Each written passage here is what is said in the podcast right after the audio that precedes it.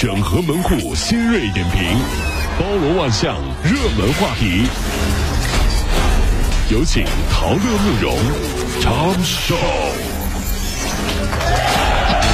整合最近陈所有的网络热点，关注上班路上朋友们的欢乐心情。这里是陶乐慕容加速度之痛秀单元。深圳万海格华咨询统计呢，说二零一八年中国的玻尿酸医美终端市场的规模是三十七亿元。哎呦啊浩海生科在招股书中披露，玻尿酸产品的平均单价和成本。二零一八年，该公司一支成本为十九块两毛二的玻尿酸的产品，销售单价竟然能达到二百八十五块三毛五。哎呦，毛利率是高达了百分之九十三点二六，堪比茅台呀！这玩意儿是黄金呢，这这这这利润啊！太吓人了这。分析师也表示了说，行业的潜规则呢是市场价六千元左右的玻尿酸，进货价大约是一千元。如此高的溢价呢，主要是卖的美容机构和医师的资质以及提供的服务带来的附加值。作为男人，我真的不太了解玻尿酸这种东西啊，嗯就觉得很神奇。什么玻尿酸面膜呀、对，玻尿酸乳液呀，是的，玻尿酸针剂呀，嗯，有一个问题我搞不懂，嗯，如果女生用了这么贵的产品，为什么拍照的时候还要美图秀秀呢？是不是？明明磨皮滤镜一件就能搞定的事儿，为什么还要上医院呢？后来我整明白了，啊是为了防止闺蜜拍照的时候只 P 自己。防不胜防啊！整整了半天是为了防这个。你说，那你找个好闺蜜不就完了吗？今日呢，Forever Twenty One 日本官网发布了通知，宣布退出日本市场了。咱杭州啊也有这样的这个，也有这个 Forever Twenty One 啊，但是现在也好像还在吗？不知道了哈。这嗯，也没关注啊，嗯并将于说这个十月末呢要关闭全日本十四家门店了。日本的第一家 Forever Twenty One 门店是二零零九年召开的，并且是一度人气爆棚。但日媒也说了，该这个品牌呢，如今在日本销量不佳，赤字持续上升。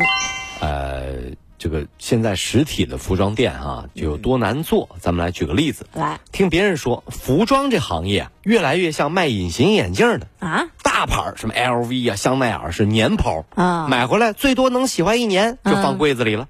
一般的品牌呢是月抛，买回来穿不了几次，不出一个月就腻了，扔柜子里了。对快销品牌呢那是日抛，哎，一次性的呀，就日抛，你看在店里试试，哎，挺喜欢的。回到家刚进家门就觉得怎么这么丑，吊牌都没拆就扔柜子里了。你说卖服装业的销售业绩，他他他压力大不大？是不是？太大了啊就主要是看你是卖的年抛的、月抛的还是日抛的。近日呢，南京同仁儿童医院在输液室旁边开了一个作业吧，作业就是方便来吊水的学生写作业。哎呀妈，这护士也说了，说每天下午放学以后啊，来输液的孩子们呢，通常都是带着作业来边挂水边写作业。给他难的呀！哎，一位家长也是表示了，一遇上感冒发烧啊，就非常担心孩子的课业会被落下。那这个挂水的时候，到底应不应该写作业呢？你们怎么看呢？这不算狠的，还不狠呢这毕竟感冒发烧呢，还不是常态啊小的时候我们经常编的理由是啥？老师，我拉肚子了。哎呀所以呢，老师决定啊，也是跟医院商商量啊，嗯，医院决定呢，除了输液室旁边开作业吧，嗯，并在厕所里、马桶旁边 也开设了儿童写作业专座。经常光顾啊哎。呀，真是彻底杜绝了孩子们因为拉肚子不能完成作业的尴尬。同事们纷就同学们啊，纷纷表示，哎，别哭别哭，有话好好说啊。这还不哭吗？你 们说白衣天使为什么要这么折磨我们？恶魔。对，就是目前呢，已经有十三部电影是定档国庆假期了啊。啊其中呢是《攀登者》《中国机长》《我和我的祖国》三部主旋律的题材的影片呢，均定档呃于九月三十号。是的，攀登者取材自中国人首次登顶珠峰的故事。那中国机长呢是根据川航三 U 八六三三航班真实事件改编而成的。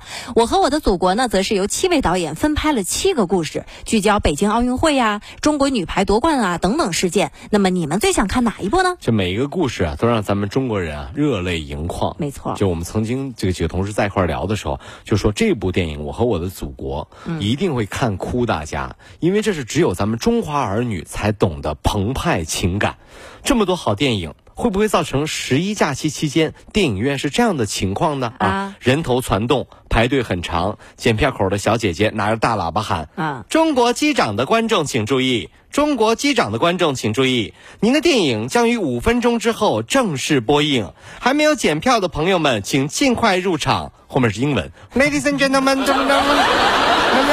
我怎么感觉是要起飞了呢？对对对对，还有呢，因为座位不够，您观看的《攀登者》暂时延误播出，具体播出时间请注意影院大厅的广播。如果可以，请大家改看《哪吒》，对此我们深表深表抱歉。这这这这这感觉就像是这是在不要感觉就是。就是在高铁，就是在机场。我跟你说，我很恍惚啊！我刚才。今日呢，深圳某小学六年级的一位班主任被质疑收礼，面临调岗。哎呦！但是多位家长表示呢，说该班主任啊是遭到了某位家长的陷害。这是这么闲的？对，目的就是为了让自己家的孩子当班长。那一个月以来。这是我今天早上不听到最可笑的一件事。为了当班长啊，陷害老师。说这一个月以来啊，他们其他的家长呢就联名挽留这位老师。妈呀！现在教育部门已经是介入调查了。上个学整出杨乃武和小白菜来了。哎呀！陷害。如果你告诉我这个时代一个老师只会教书，那我就觉得他一定不是一个完全意义上的好老师啊。现在的老师要情商高，做事要有规划，同时要有面对各种诱惑和突发情况的定力。没错。那天我一个当老师的朋友在看电影，我就说干啥呢？看什么电影啊？这么认真？嗯、看电影看电影吧，还做笔记呀、啊？他说啊，哎呀，不看一下《无间道》，学习一下，还真斗不过这帮家长。哎呀呀！这届家长太难带了。哎呀，这届太难带了，这逼的要看《无间道》了都要，真是。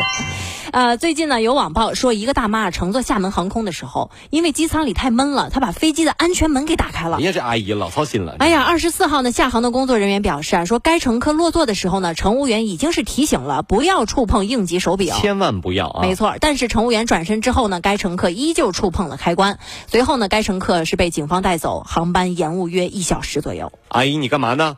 哈，没干啥呀。你扒拉那个干什么？你手给我放下来。哎呀，我没你啪！阿姨劲儿还是给打开了。哎呀，我觉得这个大妈呢已经非常克制了。啥？毕竟呢，她没有去抢飞行员的操纵杆，因为平时坐公交车如果不舒服，有的人是会去抢方向盘的。怎么着？还得谢谢他呀。对，阿姨这一边一边这这个开着门还说：“今天我就算给你们面子了啊！你别给我整事儿，是吧？这个。”